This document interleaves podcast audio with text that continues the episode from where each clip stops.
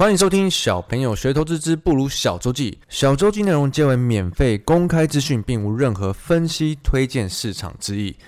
在金融市场，我们应该要查证事实，而不是随着金融圈媒体起舞，造成每天不必要的担心。这一周呢，俄罗斯跟乌克兰的战事是越演越烈，然后这一次俄罗斯的侵犯已经造成越来越多平民伤亡了。我们很快的来看一下现况到底是如何呢？目前为止，俄罗斯一直是要求乌克兰永远不加入北约，保持中立，并且承认这些呃原本亲俄的跟有在内战的这个这几个地区，顿涅茨克跟卢甘斯克，还有之前有争议的这个克里米亚，承认这这些地方的主权。那我相信大家大家最近看新闻都已经看得很熟悉这些很难念的名字了。乌克兰是一直要求俄罗斯要立刻停火跟撤军。这周我们看到了，已经他们两边有第三次的谈判了。虽然谈判前乌克兰的总统就已经有暗示，他已经不强求要加入北约了，这个是外界的揣测了，也愿意在领土争议上做出一定程度的妥协。可是第三次争议还是没有谈成，代表两方要求的东西其实一直都是有点各说各话。那下一次的会面正在传说，可能会到总统级的，就是普丁要跟乌克兰总统的会面。所以目前现况大概是这样哦。我们就来看看这周的这些制裁啊、经济等等的打击，有没有在影响到更多市场的恐慌情绪，造成更多新的鬼故事吗？那在开始讲这些价格指数之前，先提醒各位一下，我上周有提到。市场上的不确定性跟预期，当它真的发生之前，因为这些预期跟不确定性，市场的价格或指数已经先反应很大一段了。那这件事情真的发生的时候，人会以为价格跟指数应该要再往那个方向走更多，但往往往往它都会是一个转折点。我们看到这一周的，不管是原油的价格啊，还是开战的时候的指数，其实。这些事情是一度一度在重演，那所以遇到这种二十年一见的一个大事件，全球的大事件，对我们有在关心投资的人，真的是一个非常好的学习机会。所以希望大家都可以好好的回想一下这次的这些事件发生的时候，这些价格跟指数怎么反应的。一直以来，在投资市场历史真的就是不断的重演而已。好，我们来看到这周的能源原物料的价格。这周第一个新的鬼故事就是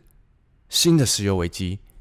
那因为一直上涨的原油价格一度来到了一百三十元美元以上，导致华尔街又开始争吵，是不是有可能又造成像是一九七零年这种石油危机呢？这一波的原物料跟能源上涨，就是我们呃这两周一直有在提的，是在涨预期嘛。因为我们光看到原油的方面供给其实没有太大的改变，那 OPEC 自己也有说，因为 OPEC 目前不愿意增产的原因就是他们除了在呃地缘政治上的呃这些战争以外，他们没有看到实际上的供需问题有什么太大的改变，所以他们还是维持原本缓慢增产的计划。所以这波的上涨，不管是从原油啊、天然气到呃。期货的小麦啊、镍价等等，很多大部分都还是在涨预期为主，因为市场恐慌。如果这个战争持续下去，如果呃各国都开始在制裁方面禁止俄罗斯的原油等等的，将会造成更大的一波的能源价格跟原物料价格的飙升。可是有趣的就来喽，我们先看到这周的原油价格是跌七个 percent 的，那从这周的高点到低点是跌了二十五个 percent，这个在期货价格来讲是。非常大的波动，市场一直在担心各国禁俄罗斯的原油，所以油价一直在上涨。但是高点却是出现在美国拜登宣布要实际上禁止俄罗斯的原油，英国也宣布接下来要开始动作的这个时间点，反而是最高点哦。这就跟我们之前提到了，当预期的时候，价格有大反应，真的发生的时候，是不是常常都是转折点呢？还有另一个。每当我们看到价格往某一个方向一直涨，然后同时间有很多人出来喊一个很夸张的目标价的时候，这个我们应该已经看过很多次了。从原油的负值啊，到奥密克戎的时候，原油跌到六十就喊四十啊，然后最近涨到一百以上就有人喊两百，甚至还有俄罗斯的副理说你们禁止我们就会三百哦的这种，好像怎么每一次都是一个讯号呢？我还有看到一个人甚至说，油价将在夏季飙到每桶两百元，然后会引发经济衰退，年底再跌回五十元。呃，要说荒谬吗？就是有点无稽之谈的感觉。可是每一次，每一次都会有很多的分析师出来说这种事发生的机会。我嗯，以自己的呃过去的呃好几年经验看起来，好像发生的机会是大概是零吧。就是这种很夸张的言论，从来都没有发生过。那有听我们第二季的听众们，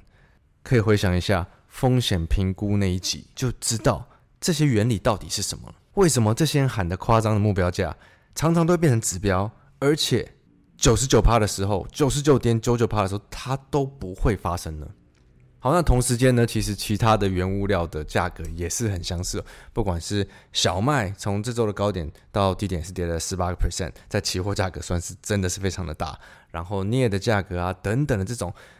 因为战争的预期飙升的原物料能源价格，都是走一个非常相似的模式。因为最终只要是任何的金融商品、投资商品，就是人们的情绪在波动的投资商品，最终其实它。运行的道理都是一样的。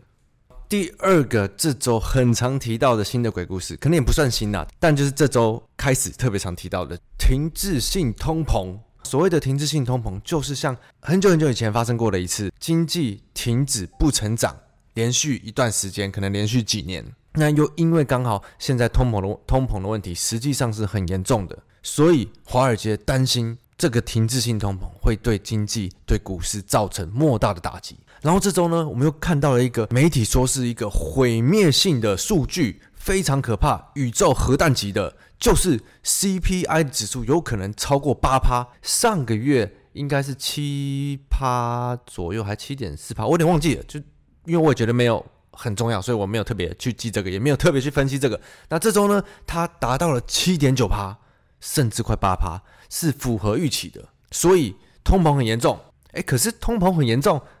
应该全世界的人都知道了吧？我们没有人不知道，而且通膨的事情就是每年都在通膨嘛。但是呢，因为最近的各种指数已经跌得太多了，所以似乎没有对这个媒体说的毁灭性的指数有有太多的反应。所以从这一个月以来，指数反映战争、反映石油啊、通膨啊、升息啊等等的，不知道大家有没有感觉到，各国指数开始对这些东西已经有一点麻痹了。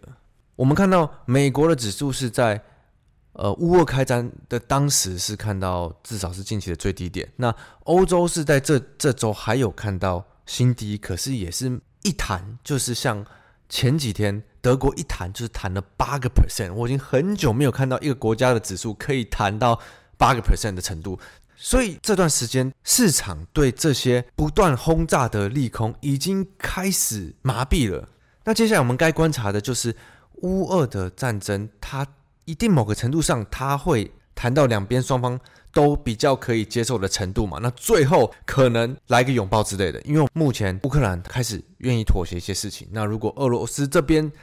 不再继续发疯，虽然普丁目前为止就是一直发疯，对，尤其是国际的企业要制裁他，然后他竟然说要把这些把这些国际企业的东西在俄罗斯所有全部国有私有化。真的是蛮屌的。某种程度上，我们看得出来，全世界都在试着解决这件事情，解决乌俄战争这个有争议的事情，除了俄罗斯以外嘛。但就像我们小朋友常提到的，当这件事情如果真的发生一个可以解决的方式，或者是正在被解决、解决中的时候，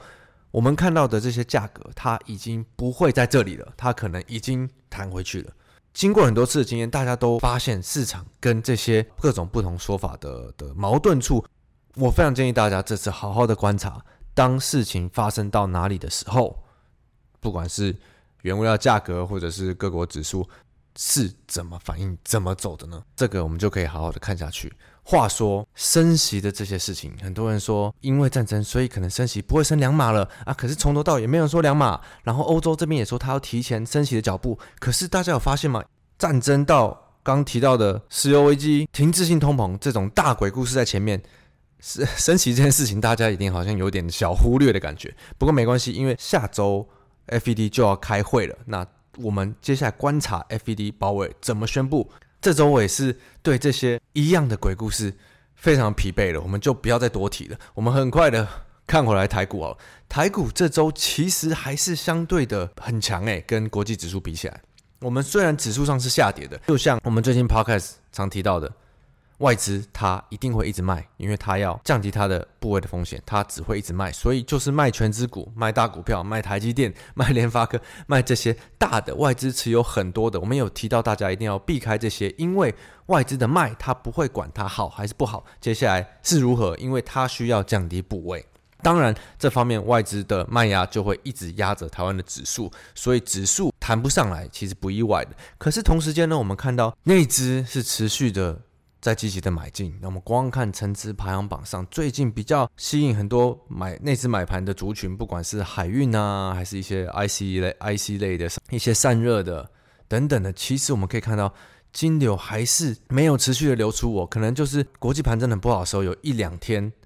是比较明显的在被卖出的，整体来说是弱中透强的感觉。但是呢，族群性整体就没有很一致的感觉，因为像例如说海运的话，散装强，货柜就不强；货柜强的时候，散装不强。不像局势盘是好的时候，族群强是一整个族群一起强，我们就可以看到比较明显的行情。所以台股的话，这边可能会比较好的方式是用时间换取一些空间。